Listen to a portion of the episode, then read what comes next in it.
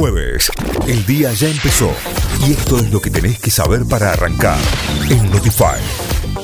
Vamos ahora sí a las noticias. Rige el paro por 24 horas en los bancos de todo el país. La bancaria declaró un paro nacional en medio de la discusión paritaria por el aumento salarial. El gremio calificó de inadmisible la oferta del 55% de aumento en tres tramos presentada por las cámaras empresariales. Además, reclaman la regulación de la ley del teletrabajo. Cositorto declarará hoy en Corrientes. El CEO de Generación Zoe, Leonardo Cositorto, será indagado por la justicia en la ciudad correntina de Goya, donde se registraron 100 denuncias en su contra.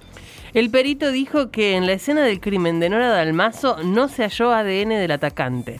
El bioquímico Néstor Gutiérrez, quien fue coordinador de la Policía Científica del Ministerio Público Fiscal, declaró en la jornada número 19 de audiencias por el juicio. Juntos por el Cambio le cerró la puerta a Milei y anunciaron que no sumarán aliados sin consenso. La Mesa Nacional de Juntos por el Cambio se reunió en Buenos Aires con la participación de sus principales figuras y definió que para sumar aliados al próximo año, todos los socios deberán estar de acuerdo. La oposición en diputados pidió una sesión especial por la boleta única. Los principales bloques opositores se lo plantearon al presidente de la Cámara, Sergio Massa. La iniciativa fue encabezada por Florencio Randazzo.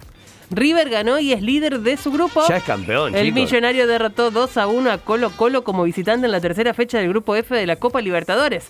Matías Suárez y Ezequiel Barco marcaron los goles y así River llegó a los 9 puntos y lidera la zona. Además, por la Copa Sudamericana, Racing perdió 3 a 1 con el Melgar y Banfield perdió 2 a 0 frente a Universidad Católica de Ecuador. Notify, las distintas miradas de la actualidad para que saques tus propias conclusiones. De 6 a 9, Notify, plataforma de noticias.